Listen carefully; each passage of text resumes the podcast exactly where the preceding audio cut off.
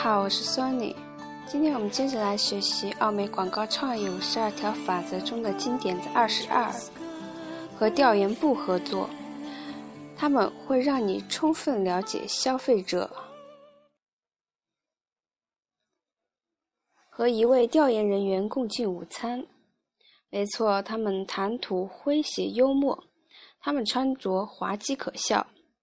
没错，你也许被你的同伴取笑，但不能不接受的事实是，前后一致、切合实际、可行的消费者研究，对于发展强大品牌与打造优秀广告来说意义非凡。注意关键词是“可行的”。对此，没有如果、而且或者但是。如果你没有一个强有力的市场调研部作为你和品牌的支撑，你就得苦苦奋斗下去。如果你成功了，但是没有靠市场调研，那你纯粹是走运，或者历经了重重困难。查理·莱恩特是贝斯贝广告公司的一位出色创意总监，他曾在墙上挂了一幅标语：“魄力比研究便宜。”当时，史蒂夫只是笑笑，心想：从钱的方面考虑的话，的确如此。十年后，在他换了五家广告公司后，他得知这是他从业以来见过最通俗的一句格言。裁员、削减预算、焦点人群利用率的提高、替代深度知识的趋势愈发明显。在这样一个时代，你必须使用。调研来保持行业内的领先。消费者愈加精明老练，社会愈加复杂，并以极快的速度前进，让你的目标客户了解你，比你想象的要难得多。一流的调研是必要的，创意人员学者去理解并研究和欣赏的价值也是至关重要的。一流的调研可以让你直接了解到消费者的价值观、生活方式和购物习惯，可以使你拉近与消费者的距离，使你对他们了解的像你最喜欢的亲戚一样多。从你了解并理解他们的动机和行为的角度，这样的话，销售就变成了一种可以量化的、重复使用的技能。调研使广告从一个假定的黑匣子变成了一个做生意的过程，而这个过程是可以依靠的，也是可以管理的很专业和很长久的。可以重复使用的操作过程对任何企业的成功都起着关键作用。亨利·福特一百多年前就明白了这个道理。如果你没有一个完善的体制，让你成为了解自己的目标客户的专家，从而精心计划达到你的营销目标，那么你总是在扮演追赶者的角色。临时设计的方案在经济繁荣时期能有些帮助，但当经济不景气时，必然会通向灾难。为了做出一流的调研，它必须被使用，不仅仅对调研人员而言。对整个公司也是如此。没有人能比创意部更好的利用调研。没有人能在真空状态下进行创作。你获得的信息越多，你会变得富有创意。这个至理名言常常让心烦的经理和创意人员困惑。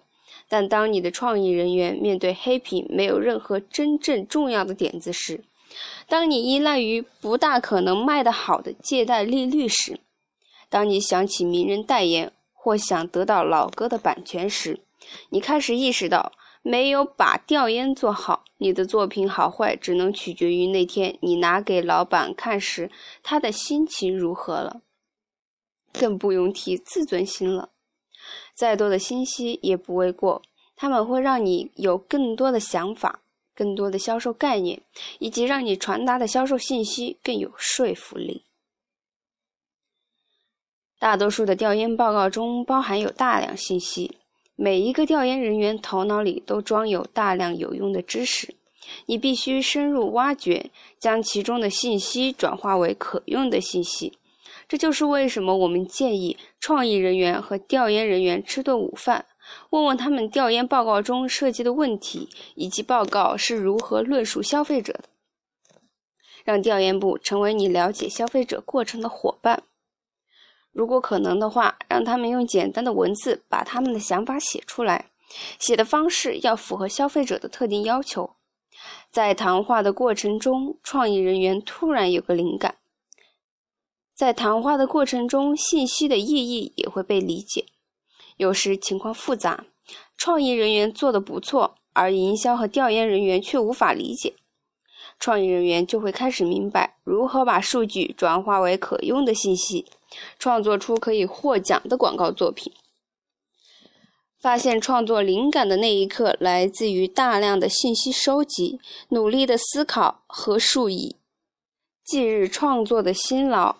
在那一刻，你会发现调研不是一个威胁。事实上，调研人员是你最好的工作伙伴，他们给予你支持，让你变得聪慧。他们确实有方法证实如何利用那些调研成果，成功的进行沟通和销售。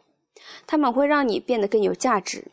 没错，同样的真实性调研结果可以向你表明，创意作品不够出彩，但是你不能生活在担心之中。真做优秀和强大的作品，如果有必要，从错误中吸取教训。没错，调研人员的语言是一套方法体系，他的调研报告字斟句酌，里面有大量调查问卷和数据。然后他们会写一份针对营销人员的行政工作总结，这种总结在创意人员看来往往相当没用，这会让创意人员认为报告对他们没有任何价值。那这种想法是错误的。和调研人员成为朋友是不太容易的，他们穿着古怪滑稽，他们满嘴术语，他们呆板无趣，他们往往刻板偏执。喂，你好。听起来你从另一处来的。我们又不是让你和这些人结婚，我们是说伟大的创意作品是在团队的协作中产生的。调研人员正是团队里的骨干，他们应该成为你最亲密的工作伙伴。你需要与他们合作，这样他们又会再来给你带来诸如奥马哈的焦点人群刚刚封杀了你可能获奖的广告项目之类的坏消息。现在，我从营销总监的角度说几句。我们时常会听到一些埋怨，说他们的广告空洞无物，几乎没有说服力，而且花费不菲，人人变得烦躁不安，想要削减成本的想法萦绕在心头。另外，营销总监发现他的其他公司的同行都在跟踪观察生意中的测量标准。做生意的过程已经发生了革新，不可避免的是，营销和广告需求迎头赶上。是时候让营销总监承认，拿不准的事情不要做。是时候让他直截了当表达意见，变得足够专业。他需要让他的团队相信，测量方法确实在他们做的每件事中都是最基本的。做好准备，通过数据事实进行分析判断，这难吗？贵吗？当然，你的调研人员、创意人员和营销人员需要学会如何合作。你同时需要这三类人才能创作出有效的、能突破常规思维的广告作品。你同时需要这三类人齐心协力，才能创作出有效的、能突破常规的广告作品。优秀的广告作品总是团队努力的结晶。杰夫相信，优秀的作品绝不会由委员会创作出来，但是令人耳目一新的创意作品和一个团队的支持密不可分。艺术总监、文字撰稿人、客户执行人、调研主任。媒体策划人，重要的是不要把团队和委员会相混淆。创意人员，找一个你可以信赖的调研人员，他是你的朋友和顾问，他可以用你可以理解的语言将数据转化为信息。调研人员直截了当的表达看法，参与其中，主动采取措施，是时候离开你的小空间了。你是团队中不可或缺的一员。营销人员，醒醒吧！